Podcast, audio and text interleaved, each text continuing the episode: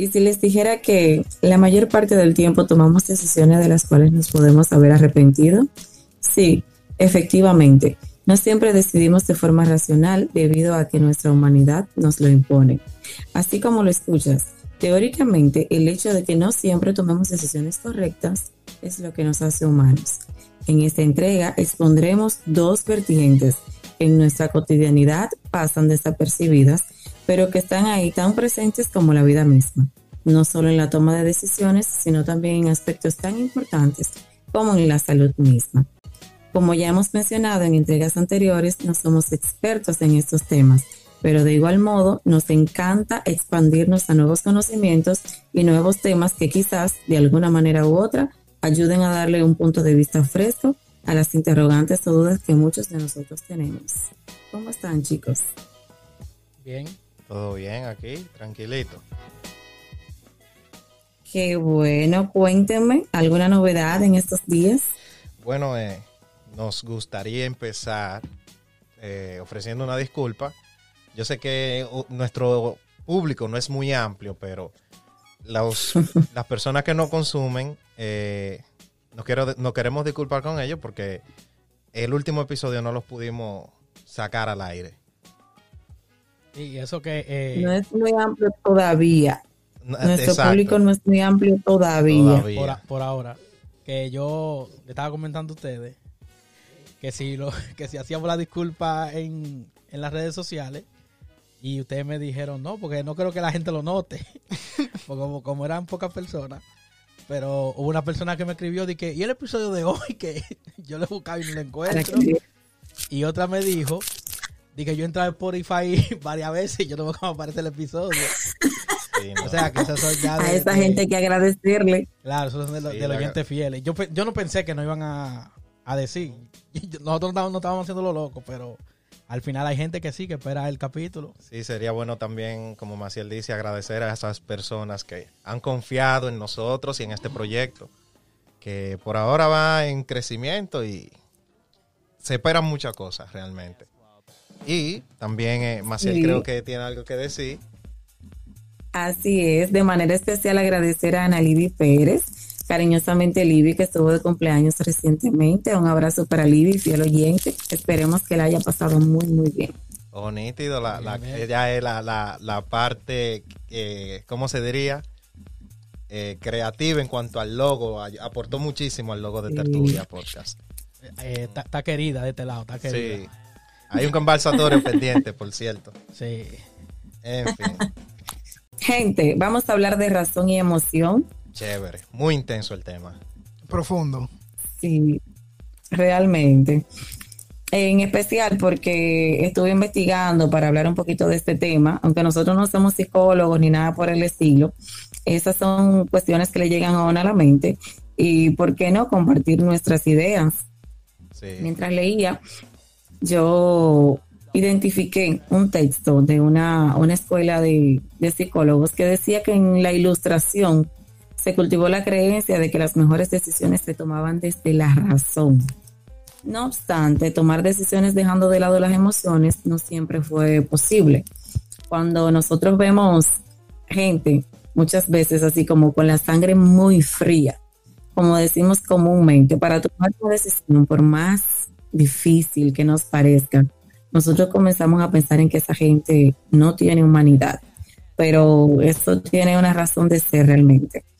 Entonces, ese mismo tema, ese mismo texto más bien, decía que tomar decisiones desde las emociones, tomando o, dejando de lado la razón, tampoco es garantía de que tomamos las mejores decisiones o que al final vamos a tener buenos resultados, sino que lo ideal es hacer una mezcla entre razón y emoción.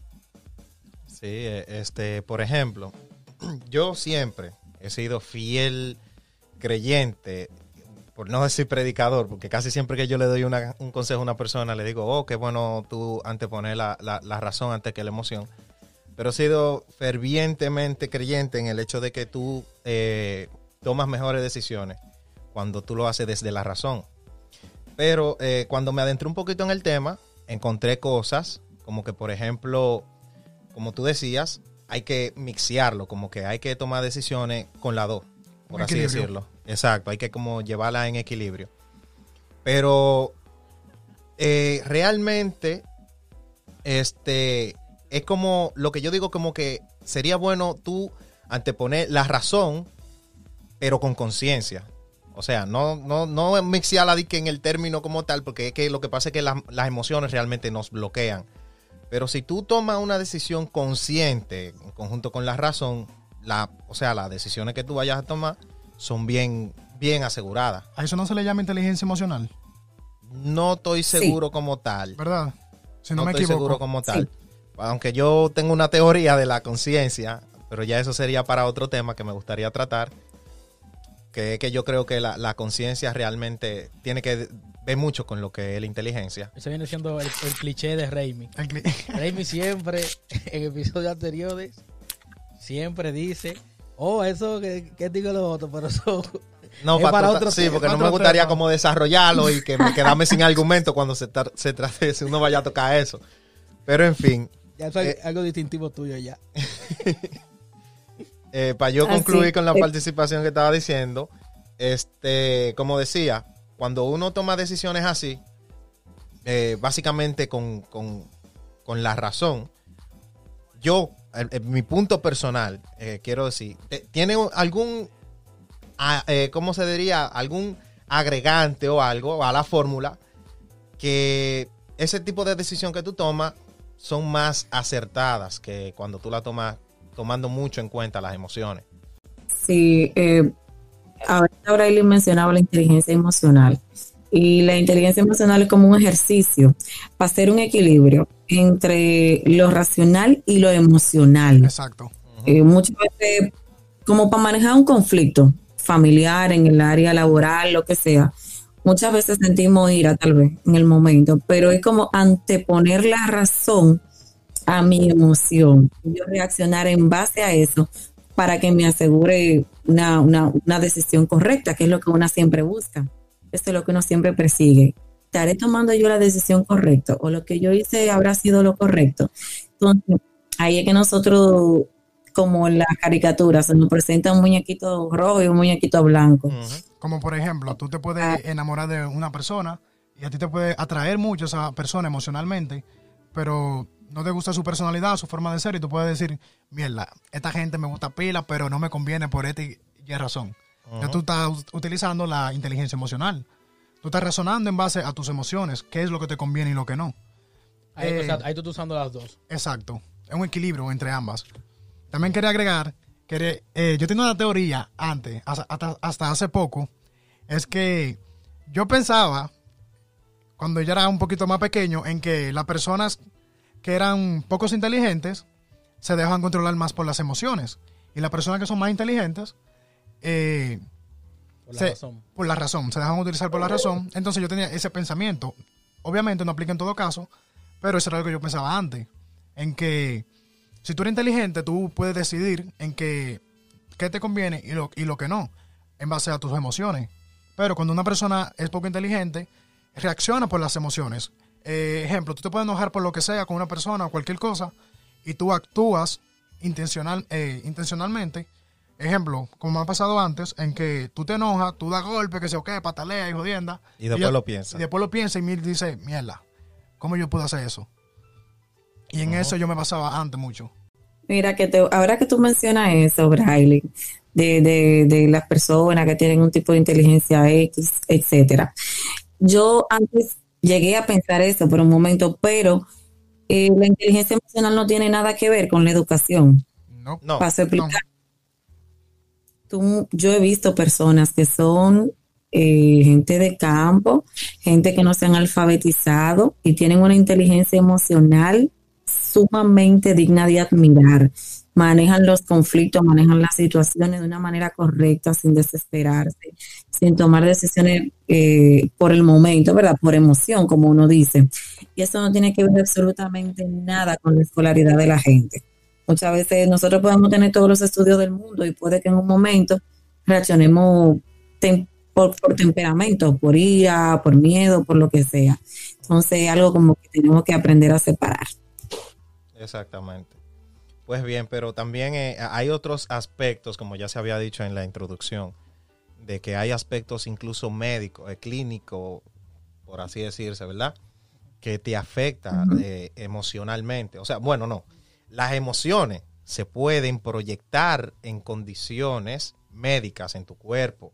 Realmente hay cosas, por ejemplo, que se, se, se ha demostrado que, por ejemplo, una gente, las emociones te pueden llevar incluso a un ritmo acelerado cardíaco, ya sea acelerado o reducido. O sea, ya eso está teniendo eh, eh, efectos biológicos en ti. Eh, biológico sería la palabra, ¿verdad? Biológico o, o Anatómico. anatómico podría ser también, fisiológico. Fisiológico. Fisiológico. Entonces, incluso, yo creo que ese nombre tiene un nombre, esa, esa condición tiene un nombre, me parece que es somatización, ahí es cuando ya te afectan las emociones de forma ya anatómica, como decíamos, o fisiológica, que eso te lleva a ti a sentir como eh, hipertensión, eh, tú puedes sentirte como que rechazado eh, afectivamente de otras personas, etcétera. Bueno, yo sé que hay un sinnúmero de, de- condiciones que uno puede sentir. Ajá. Yo, referente a, a lo que acabas de mencionar, yo tomé un apunte. Suerte que lo encontré aquí. Porque no sabía que tú ibas a hablar de eso. Sobre que las emociones eh, dañan eh, físicamente también. Y a- algo que encontré, no pude rectificar si era cierto o no, pero me aparecía en, en varios lugares. Y dice un ejemplo que la ira eh, daña el hígado. O sea, afecta en el hígado. La pena eh, afecta a los pulmones. La preocupación debilita el estómago. Por eso dije yo que puede ser cierta la información.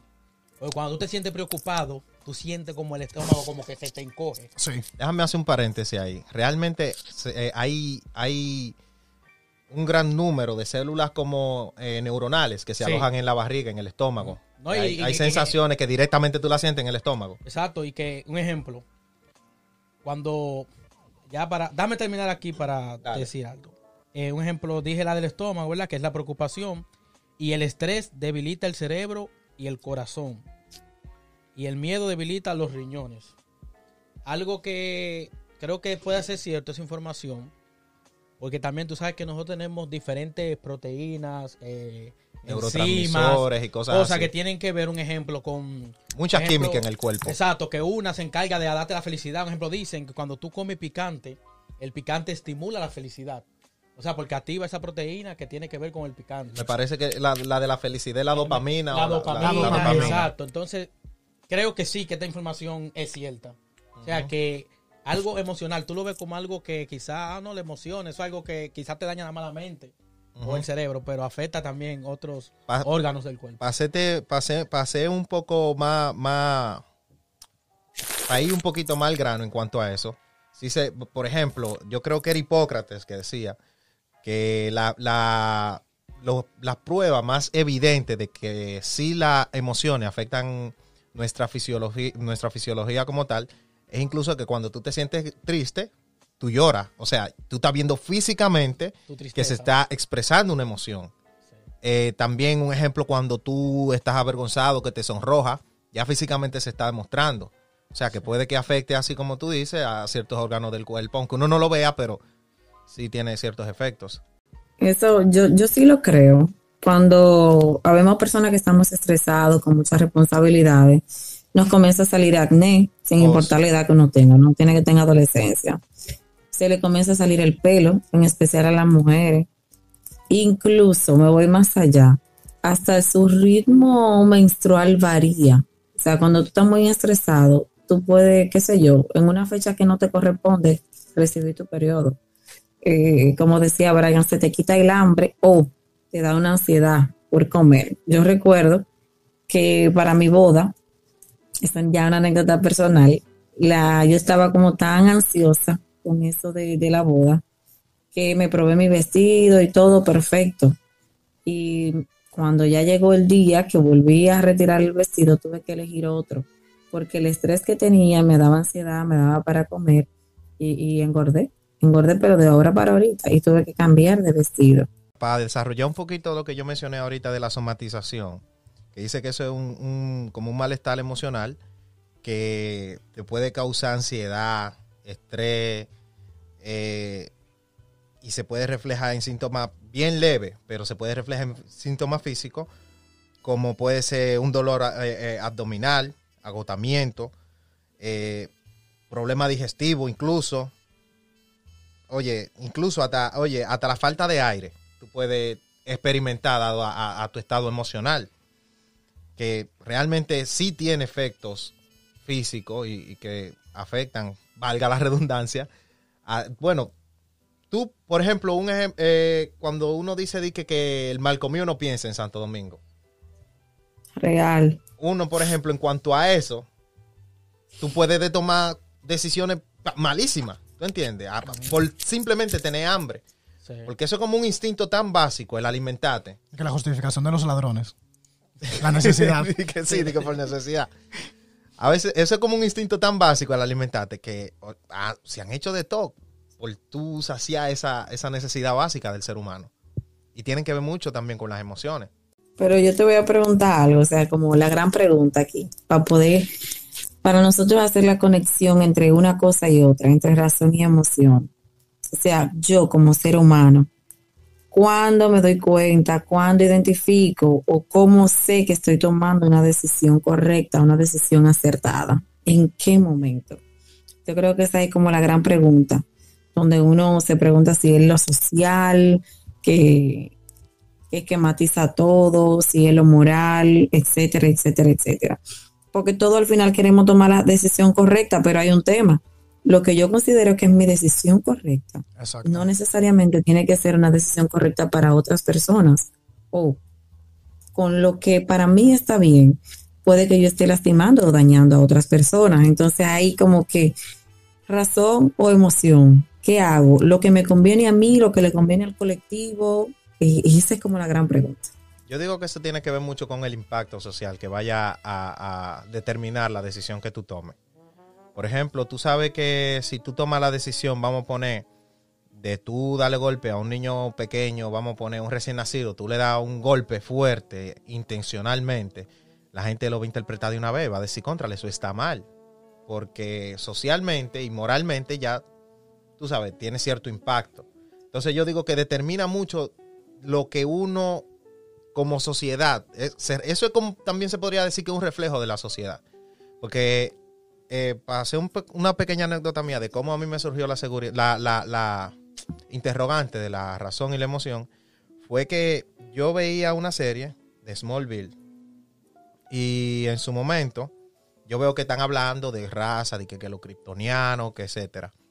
Un tío mío fue que me dijo, oh, los kryptonianos son una, una raza eh, bueno, obviamente estamos hablando de una serie. Él me explica, los kryptonianos son una raza de extraterrestres que ellos mayormente se basan en tomar decisiones eh, no, eh, razonales. Estamos hablando de la raza de, de- Superman, de Clark Kent. Se supone que los kryptonianos supuestamente son una sociedad que está más avanzada que nosotros porque todas las decisiones que ellos toman son razonales, no emocionales. Entonces como que el único de la raza que toma decisiones emocionales es Superman y es porque él está aquí ligado con los, con los sea, humanos. lo- la emoción. Exacto, por así decirse. No es que, di que no tengan emociones, pero que tratan de tomar, aunque las emociones le afecten, tratan de tomar la decisión más racional. Por ejemplo, si hay dos niños que tienen hambre y un ejemplo, ellos saben que el niño de ellos va a comer mañana, prefieren darle la comida al que está pasando hambre, que tú sabes, quizás no sabe cuándo la va a conseguir la comida, aunque veas a un niño llorando. Normalmente uno, por la emoción que amarra a uno con su criatura, con su hijo, su familiar, uno toma ese tipo de decisión. Bueno, mi hijo primero, antes que todo, ¿tú entiendes? Sí. Y supuestamente, ahí fue que yo, cuando mi tío me dijo eso, yo te estoy diciendo que, sé yo, yo tenía algunos nueve años y me chocó como, ¿cómo así? Que toman decisiones racionales y emocionales. Y después de ahí fue después, cuando yo me vine a acordar, cuando tenía algunos 14 o 15 años, que dije, "Ah, déjame buscar, déjame ver cuál es la diferencia. Y ahí fue que yo como que me choqué con esa realidad, que sí habían esas vertientes. Pero yo te voy a hacer un comentario. Hasta cierto punto, entonces yo puedo hacer una simil entre los kryptonianos y un- una máquina, un robot, porque ellos lo que buscan es la lógica. O sea, un robot te va a dar una decisión lógica. Siempre va a tomar esa opción, aunque para mí, por ejemplo, no sea la decisión correcta. Y era lo que hablábamos en la introducción de, de este episodio. Eso, las emociones como tal, son lo que nos diferencian a nosotros como seres humanos. Nosotros vivir sin, sin emociones, es, yo creo que una persona que viva tomando decisiones sin importar sus emociones es un peligro para la sociedad. Sí, porque realmente en- no le importa nada. O sea, como que no ha- haría cualquier cosa. Y a veces, a- aunque lo sienta, pero hay personas que son menos, menos expresivas. Sí. Yo, te- yo tenía, a mí me llegó un ejemplo. yo también me río pensándolo. Oye, oye cómo me llegó este ejemplo a mí. Supongamos que una persona muy emocional viene siendo como la diarrea. ¿En Y qué una persona, ¿Qué espérate, una persona no emocional o que use poco a sus emociones o la esconda, es como una persona que esté estreñida. Una persona muy emocional siempre va a necesitar un baño.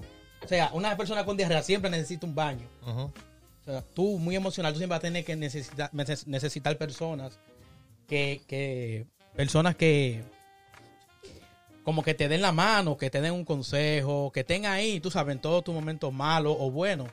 Una persona emocion no emocional es como el que esté treñido, el que esté treñido usa el baño de vez en cuando. me llegaste, ¿me Sí. entendiste? ¿Me entendiste? Eso me, me llegó el... Entonces ahí viene, ahí nos nace como otra pregunta. Uno puede confiar en una gente así como tan poco emocional que siempre, siempre, siempre esté pensando en, en- en lo lógico, en lo racional. O sea, ¿qué tanto puedo yo confiar en una gente así? Yo no confiaría, ¿no? Eso va a depender, porque si su caso es una condición médica o neurológica, como más o menos Brian tiene un ejemplo por ahí, ya ahí como que uno dice, espérate, ya ahí uno se, tú sabes. Pero si es una persona que dice, bueno, eh, conscientemente dice, bueno, yo voy a tratar de tomar mis, mis decisiones en base a, a la razón, al razonamiento, eh, sí, yo digo que sí se puede confiar. Porque es que también cuando una persona toma decisiones emocionales es muy impulsiva y toma decisiones como que, como Brian Lynn estaba diciendo ahorita, que son muy impulsivas, son del momento y puede cagarla en algún momento, en buen dominicano, y después decir, poner como pretexto, ah, que me deje que ya por las emociones, que disculpe, y que si yo qué. Sí, pero Exacto. también tiene su desventaja y sus ventajas. Yo no confiaría en una persona así. ¿Por qué? Porque tú tienes amistades, eh, vamos a suponer un ejemplo, por así decirlo, que tienen una relación, vamos a suponer, eh, obviamente tienen eh, emociones.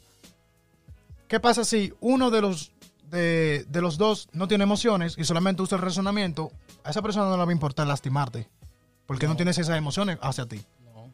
¿Me entiendes? Entonces, en una persona así no se puede confiar. Está, está bien que tú dices que, oh, porque ellos pueden actuar de alguna manera por impulso, se pueden enojar contigo, cualquier cosa, pero de esa misma manera también te pueden lastimar a ti. ¿Por qué? A ellos no les va a doler verte mal. Voy a mi punto.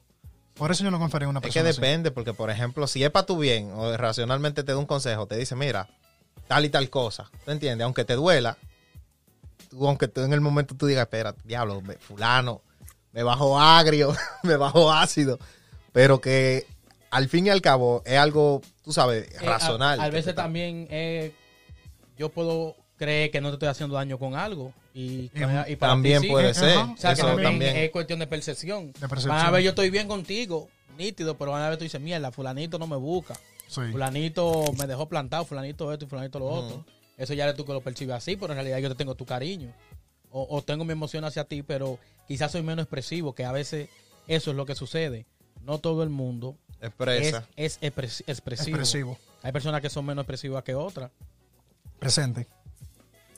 Nosotros tenemos una etapa en nuestra vida donde la parte de emoción y razón, eso siempre está a flor de piel y es en nuestra adolescencia y es donde nosotros corremos más riesgos a, en buen dominicano, meter la pata, porque actuamos mucho por impulso, por lo que yo pienso, por lo que yo creo cuando soy adolescente y no, o dejamos de lado lo- lo- los consejos, el razonamiento de papá y mamá, porque entendemos, ¿verdad?, que eso no es lo que estamos necesitando en el momento, o lo que sea. Esto, ojo, no aplica para todos los casos, siempre hay excepciones, pero es en ese momento donde ya luego tú tienes que decirle a papá o a mamá, en algún momento de nuestra vida nos ha pasado, tú tenías razón, o al final tú me lo dijiste. Yo un ejemplo bien básico que tengo es que yo digo que uno ya sabe cuando uno más o menos está madurando.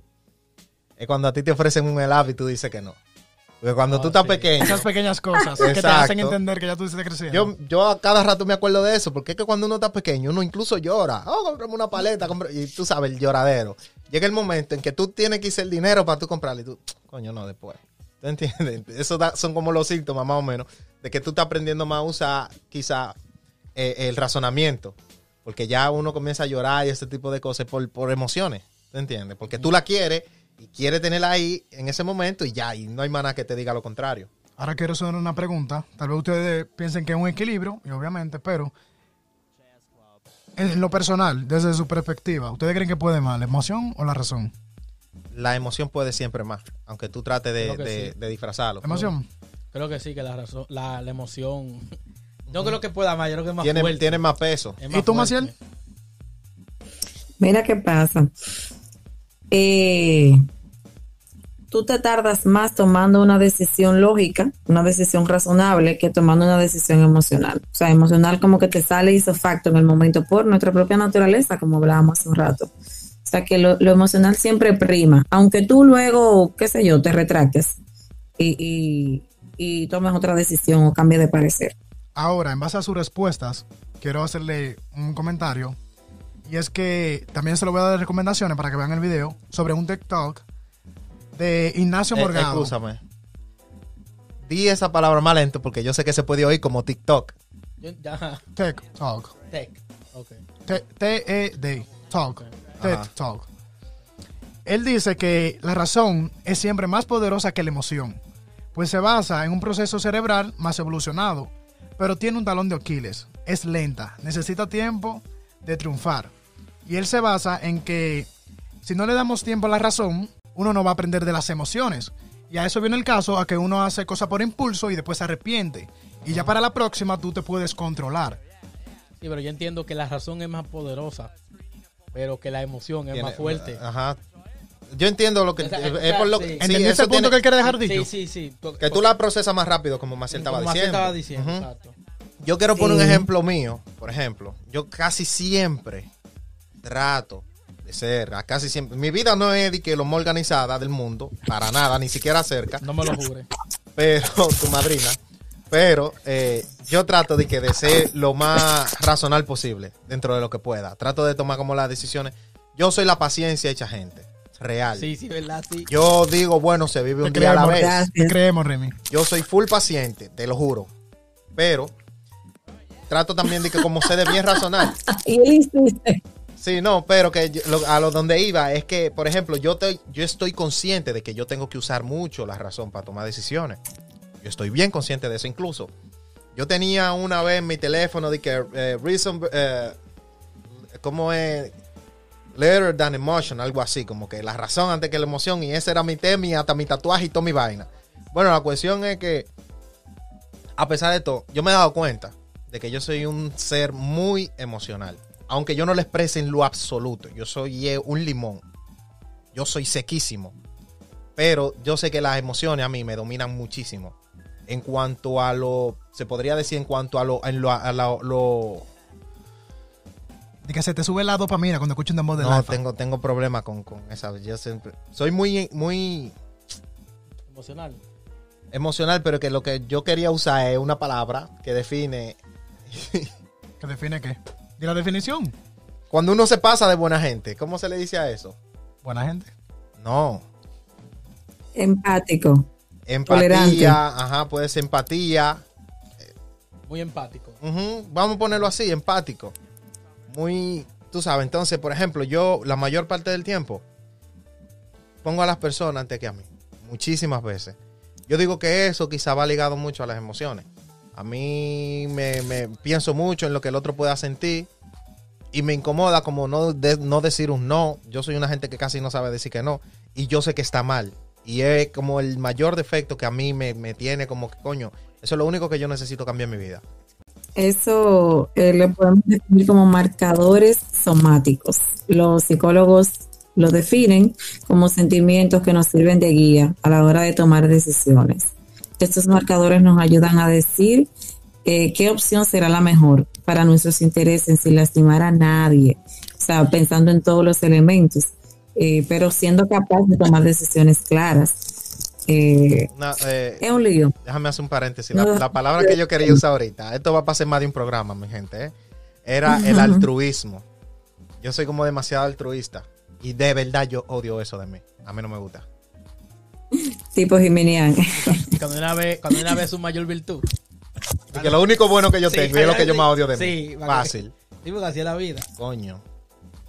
Así mismo, entonces muchas, pero no es bueno eh, no saber decir que no, porque nosotros tenemos que aprender a marcar límites, porque muchas veces cualquier decisión, por más simple que la veamos en el momento, incide de una manera tan directa en nuestra vida personal o laboral que termina afectándonos a, largo plazo. Hay que aprender a diferenciar y a decidir qué puedo hacer, a qué puedo decirle sí, a qué puedo decirle no. Yo muchas veces en el colegio me quedé sin pasaje para dárselo a otra gente. Sí. Entonces es un trote y muchas veces me quedé sin comer para dárselo a otra gente. No, créeme que... No es bueno. Y a mí no me van a canonizar. Yo no soy un santo. Eso es lo más triste. Sí. Mira, mencionando eso, me acordé de en la escuela, cuando yo estaba haciendo el primero de bachiller en Santo Domingo, yo me acuerdo que a mí me daban 25 pesos para yo ir a mi escuela y volver. Yo siempre compraba una totada de 10 pesos y una batida de 10 pesos. Y a mí siempre me, me sobraban 5 pesos. Y yo siempre, cada recreo, durante un año entero, con un amigo mío, esos 5 que nos sobraban, se los dábamos a un amigo mío para que él comiera, para que se pudiera comprar una totada. Y eso era todos los días. Y había días que yo llegaba a la escuela, el pana mío no iba, o no sé, no tenía dinero. Y yo de mi, de mi desayuno le daba la mitad a él. Eso fue durante el año entero. Y muchas veces que yo pasé hambre, solamente por acostumbrar a esa persona que comiera de nosotros, yo a veces pasaba hambre solamente por que él también comiera. Y no me arrepiento, pero es como un sentimiento, como que obviamente uno pasa hambre, uno se siente mal, pero también se siente bien porque esa otra persona está comiendo. Ahí es que está la trampa. Ahí es que está la trampa de esa vaina. Porque hay veces que tú no lo haces con la mayor sinceridad del mundo. ¿Tú me entiendes? Hay veces que tú de verdad, por ejemplo, en el trabajo, yo he ayudado a gente que yo no quiero ayudar. Me sale. Entonces, no es porque yo quiera hacerlo. Y ahí es que tú, tú, si tú no lo quieres hacer, tú no estás haciendo una, una buena acción al fin y al cabo. Al fin y al cabo, tú estás haciendo eso para uno, tú lo estás haciendo como para ti. No sé si me doy a entender. Es como que, porque eso, como estaba explicando Brian ahorita, que hay neurotransmisores. Cuando uno realiza una buena acción y tú sabes que lo haces así, los neurotransmisores como, como la, dopamina se activan. Sí. Y tú dices, bueno, estoy haciendo algo bueno. ¿Tú entiendes? Y es como tú te estás como drogando, dando pequeña dosis de esa droga. Y al fin y al cabo tú no estás haciendo una buena acción, como te estaba diciendo. No sé si ustedes me entienden, más o menos a dónde voy. Sí. Es como una pseudo buena acción. Tú crees que tú estás haciendo algo bueno y, eh, quizá para los ojos de la otra gente tú lo estás haciendo, cuando al fin y al cabo es para uno mismo, la mayor parte del tiempo, porque el que padece de eso como yo, hay veces que yo hago las cosas aunque yo no quiera. Y me hace sentir bien, al fin y al cabo, sí, oh, chévere, lo ayudé, pero no quiero ayudarlo. Estoy harto de esto. no sé si me entienden. Entonces eso me pasa no todas las ayudas a veces son la mejor decisión. Tampoco. Yo te puedo poner un ejemplo. Voy en la calle transitando normal y veo una persona que anda harapiento, por ejemplo, y está pidiendo dinero. Yo quiero ayudar a esa persona porque la veo que está necesitando algo. Ahí, tú usas la emoción. Y ahora viene lo razonable. Sí. Exacto. Entonces yo vengo y le paso dinero a esa persona. Pero vengo todo el camino pensando en ¿qué va a hacer esa gente con el dinero que le di? ¿Va a comprar comida como yo, con la intención que yo se lo di? ¿O, que, o va a usar cualquier vicio con eso? Entonces ahí entra como mi razón a corregirme, a decirme, ok, en el momento para ti esto fue como lo mejor, pero ¿y quién sabe si tú estás empeorando su situación o su condición de vida? Porque no sabes si esa gente tiene una adicción, por ejemplo. Igual que también cuando tú vas y tú ves a alguien a pie y tú vas en tu carro tus emociones te dicen a ti que lo ayude, montalo, dale una bola. Pero cuando mm. tú razonas que tú, coño, pero. Y sabrá Dios el psicópata que este. o, o- o- y si me atraca o algo. No, por ejemplo, Ahí me viene la razón, ¡fua! Y tú sigues volado en, al e- diablo. en estos días, escúchame que te interrumpa. En estos días iba yo saliendo de aquí de tu casa y paso yo, era en la tarde, y paso yo por ahí cerca de la escuela y veo las dos sobrinitas tuyas con los sudores, loco, caminando y el solazo y la vaina. Y yo pensé, contrale, déjame yo darle un ray. Y después yo pensé, coño, pero ¿y si después malinterpretan y creen que yo soy un pedófilo? O sea, no ellas, porque ellas me conocen, pero la gente que quizá ve, que vean, con un vehículo negro montando dos niñas. Y vehículo negro, entonces, que uno siempre lo relaciona. Yo seguí pisado por ahí para abajo y yo, ojalá y no me hayan visto. que fácilmente llaman a la policía. Un vehículo, placa tal, se llevó dos niñas. No, no, yo dije no.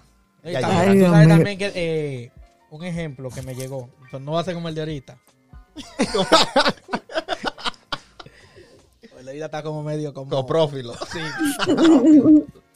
como para esa gente de la, de la Sí. co- coprofilia que se llama. Sí. Los prófagos. Un ejemplo, eh, la mujer, por, hacer, por poner un ejemplo, que es la que quizás mayor sufre de esto, que está con un hombre y el hombre la golpea, la maltrata, lo que sea, ¿verdad? Y, y ella emocionalmente, ella quiere a su marido, ella quiere a su pana, ella no quiere dejarle, ella aguanta hasta mano poder, pero su razón le dice que ese hombre no le conviene, que ese hombre la va a matar pero emocionalmente ella quiere estar con, el- con ese tipo. A- a- a- y al final, un ejemplo, la mata. Y si ella quizás ahí, en ese, en ese caso, se hubiera llevado la razón y lo hubiera dejado, ella quizás estuviera viva. En base al ejemplo de que tú diste sobre esa persona que por sus emociones se quedó estancada ahí con esa persona y que su razón le decía de que, que debía de salir, que es un peligro, pero por sus emociones se quedó ahí. A mí me pasó un caso que fue todo lo contrario. Eh, no hace mucho, y es que yo tengo mi- eh, una pareja y hay muchas de las cosas que yo me las guardaba. Y yo por razón decía, ah, yo no quiero hablar este tema porque lo que me va a traer problemas y va a mover mis emociones. ¿Qué yo hice? Esas emociones me las guardaba. Me las guardaba, me las guardaba y racionalmente yo no quería como pelear. Y yo me guardaba todas esas emociones y yo razonando de que no quería llegar a ese punto de pelear. Hasta que llegó un punto que esas emociones explotaron. Y yo me enfadé tanto que yo perdí la razón y yo todo lo que salía por mi boca yo lo soltaba sin pensarlo alguno. ¿Y a qué se debe? A que yo dejo de guardar todas esas emociones poquito, poquito, poquito, poquito. Hasta que llegó ese punto y ¡boom! Perdí las dos. Las dos. Mira, yo te voy a, a- a poner un ejemplo con eso también. Eh, a veces nosotros queremos aprovechar el momento para decirle algo a alguien, a cualquier persona que valoramos, que respetamos, que admiramos, que queremos, lo que sea, pero nos guardamos esas cosas buenas, ¿verdad? Para no ver tanto también el lado negativo. Nos guardamos esas cosas buenas porque van a decir, conchale, qué cursi yo soy, o para que no vayan a malinterpretar, por ejemplo, si es entre un género y otro, para que esta persona no vaya a pensar que, que yo tengo cualquier otro interés por, esa, por él o por ella, etcétera. Pero eh, también no es bueno guardarse las cosas, porque puede pasar lo que te pasó a ti, Brian, que llegó un momento que te saturaste tanto de cosas que no aguantaste más. O puede pasar que ya tú no tengas la oportunidad de decirle a esa gente cuánto tú lo admirabas, cuánto tú lo respetabas. Entonces después tú estás maltratándote, dándote latigazos por cosas que, que pudiste haber hecho y que en el momento tu razón te decía, eh, no lo hagas por, por tal o X o Y razón. Y, y perdiste la oportunidad y hay oportunidades que se van y no, no vuelven. vuelven. Ahora, em, hablando sobre todo esto, de sobre la emoción, de que es muy relativa, de que hay un equilibrio, ¿se han hecho la pregunta de si una de las dos podría funcionar sin la otra? Sí. Y, y puede funcionar, déjame decirte, según lo que estuve investigando puede funcionar, pero el resultado no va a ser el apropiado para la colectividad. Paso a explicar. Vamos a poner el ejemplo de Hitler. Para él estaba haciendo lo correcto con su persecución a los judíos, pero eso no necesariamente eh, eh, era lo, lo- mejor para esa comunidad. Entonces en ese momento él estaba utilizando el razonamiento.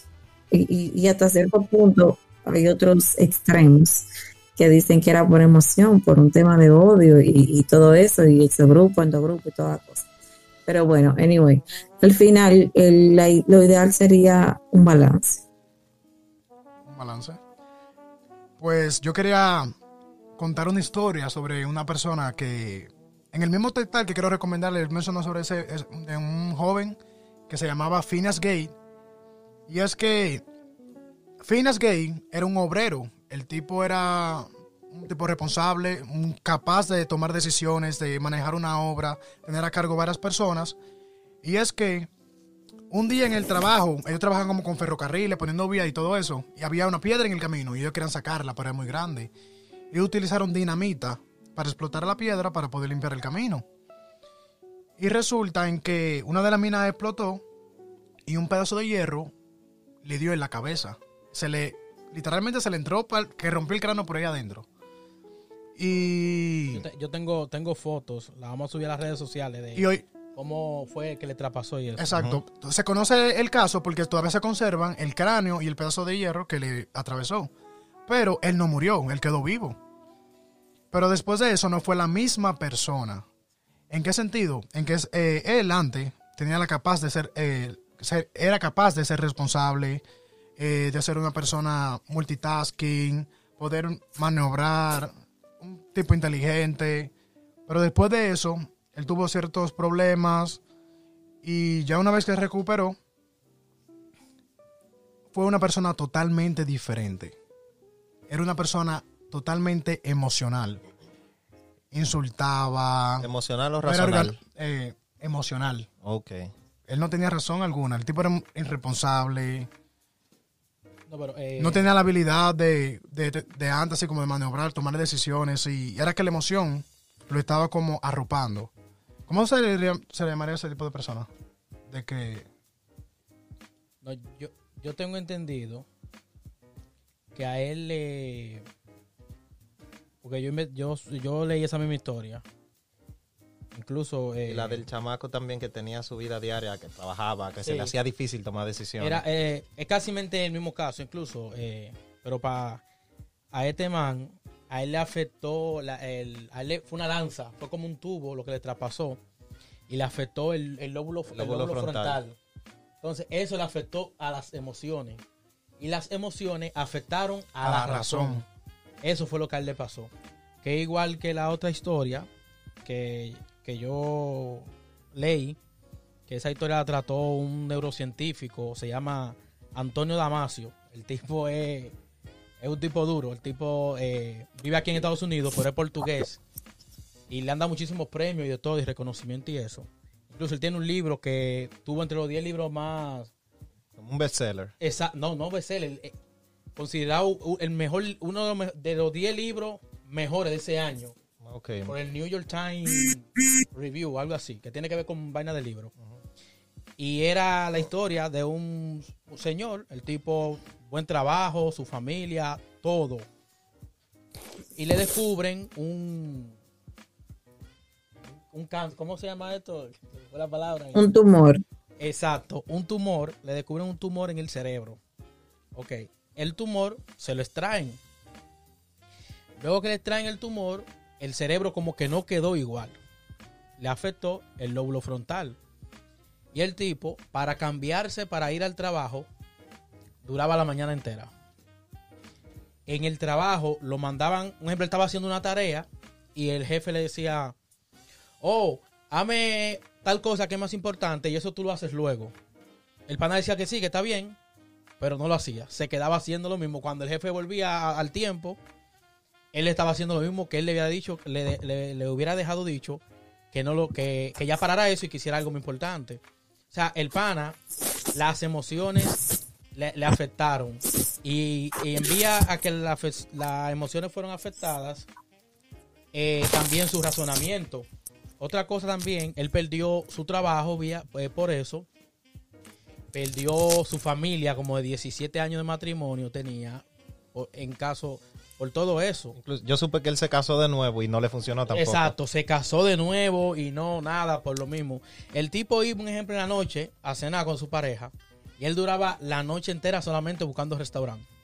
Él literalmente él no, no, no tenía emociones. No, no tenía Él no emociones. tenía emociones. Por ejemplo, tú sabes que también otra cosa que yo, en lo que estuve investigando, que yo no sabía que las emociones tenían que ver con eso, hasta que lo leí y dije yo, coño, pero es verdad. Es un ejemplo en la comida. La comida, coño, a mí me gusta lo picante. Coño, pero esto está más caro. O sea que en, en, la- en las decisiones que tú tomas, por más pequeñas y más sencillas que se vean, tú utilizas la razón y la emoción.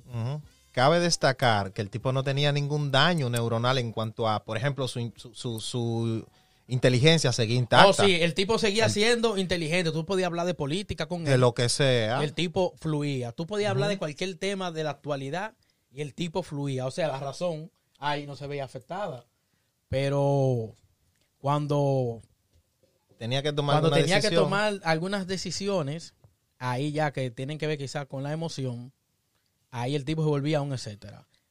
Eh, eh, yo creo que después él murió. El que Brylin dice, Phineas Gay murió de epilepsia a los 37 años. O sea, murió bien joven. En San Francisco. pero no de Macorís. Eh, ese, es un ejemplo de cómo, por ejemplo, una gente le puede afectar la, la- el no tener emociones, por así decirse. Eh, yo también traigo un ejemplo de una paciente que habla, una escritora, eh, ella se llama Suzanne O'Sullivan. Ella habla de una paciente en un libro que el libro se llama Todo está en tu cerebro o Todo está en tu cabeza. En fin, ella habla de una paciente que ella tenía un pequeño bulto en el lado, me parece, en el lado izquierdo de su cabeza. Y ese pequeño bulto, ella estaba convencida, era como en la frente, como vamos a poner un grano, ¿verdad? Y ella estaba convencida de que eso le llegaba al cerebro. 100%. Ya tú sabes. Ella quería que lo operaran porque eso le estaba afectando en su cerebro. Al punto tal de que eh, le llegó a afectar el lado eh, izquierdo de su cuerpo entero, perdió funciones motoras y todo. Entonces, cuando eso pasa, es que comienzan a chequear, comienzan a analizar, porque dice, espérate, se supone que el lado izquierdo del cerebro está conectado al derecho y viceversa. Entonces, como ella no manejaba esa información, ella le- le dio tanto, tanta mente a que sí, que estaba conectado al cerebro y que estaba del lado izquierdo, que ella di que el sistema eh, motor de su lado de, eh, izquierdo fue que se le afectó cuando no era así. Y cuando la diagnosticaron, es un proceso largo, como yo estaba viendo, pero sí, llegaron a diagnosticar que ella lo que tenía era como una, una condición somática. Incluso se ha dado el caso, yo personalmente lo he visto, de una, una mujer que tuvo un embarazo somático, que es lo que le llaman el embarazo psicológico. Que en mi barrio pasó que esa mujer tenía el panzón, el barrigón al parir. Y bueno, incluso fue frente a mi casa donde un motorista la chocó y ahí arrancaron con ella para el médico porque de que iba a parir. Ya tú sabes. El juidero, uh, fulana que va a parir, se la llevaron y de allá para acá vienen lo que la llevaron al médico diciendo, oh, pero esa mujer no estaba embarazada nada. Unas alturas de chicharrón lo que tenía.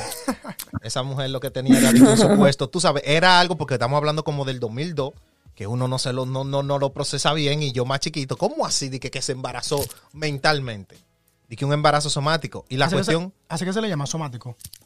de- uno dice médicamente sí, Uno dice em- embarazo, embarazo psicológico. psicológico. Porque yo he llegado a pensar mucho en que yo creo que eso es posible. Sí. En que las personas Claro, creen, eso- llegan a creer tanto en algo que le pasa. No, porque hay una corriente filosófica que cree que, que tú atraes la- las cosas. Pero sí, en cuanto a eso, en cuanto al cuerpo, eso es para que tú veas la fuerza que tiene eh, el, el cerebro. Y por, de- por decirlo así, porque ya después de eso se trató con psicólogo, porque era que ella quería quedar embarazada. Y se creó ese embarazo. Entonces, como que en serio, eso puede pasar. Uno, tú sabes, el que está ajeno a ese tipo de, de, situ- de- de situaciones, el que no conoce del tema, le resulta algo escéptico. Pero el que está más empapado dice, contrale, sí, eh, hasta más de ahí. El cerebro, hay personas que emocionalmente hasta pueden quedar ciegas porque creen que van a quedar ciegas. Incluso cuando yo les estaba, les estaba hablando a ustedes ahorita del síndrome de, de Huntington, yo estaba relajando y quería caer al punto de que efectivamente, yo lo digo por Chelsea y vaina, pero que yo le, antes sí yo creía que me iba a pasar eso. Y yo le bajé cuando yo dije, espérate, porque puede que yo comience a presentar síntomas y mierda después que yo esté grande al creer tanto en eso que no pueda hacer, que, realmente no sea de eso. Pero ya yo lo que relajo con eso, pero antes sí yo lo pensaba, yo pensaba así que era en serio, real. Yo di que sentía cosas que yo, te juro que era eso.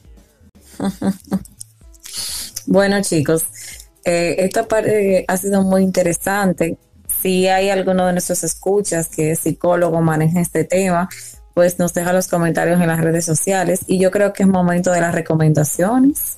No sé si me permiten iniciar a mí. En este caso, yo voy a, iniciar recomendando una, una película animada intensamente.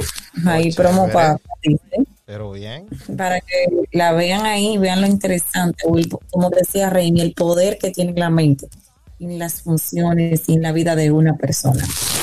Eh, yo voy a recomendar una película también, un poquito más de acción. Se llama Equilibrium, pero al fin y al cabo te da que pensar. Eh, muy recomendable. No sé si en algún momento todas las recomendaciones que uno da aquí cobren sentido. porque pero sí, eh, eh, la película es muy interesante y trata mucho de, la anulación de, la, de, la, de las emociones. ¿Y tú, Braille? Yo quiero recomendar un TikTok que se escribe T-E-D-T-A. Yo creo que si tú lo dices un ching más relajado, menos agringado, porque al fin y al cabo lo que nos oyen son bien. TED Talk en español. sí. Um, de Ignacio Morgado. ¿Puede más la emoción o la razón? Eh, ¿Eso eh, está en YouTube o...? YouTube. Ok, sí puede aparecer. Sí, porque yo oigo TED Talk, pero yo lo oigo en, en, podcast. Muy, muy recomendable también. Sí. Oh, oh, sí. Bueno, pues chicos, yo creo que nosotros hemos razonado bastante en este episodio. Esperamos que quienes nos escuchen también hayan sacado sus propias conclusiones y compartan con nosotros sus experiencias y comentarios a través de Instagram. Agradecer como siempre por detenerse, por darle a play, por escucharnos y por seguirnos. Gracias de verdad y nos encontramos en un próximo episodio de Tertulias Podcast. Bye.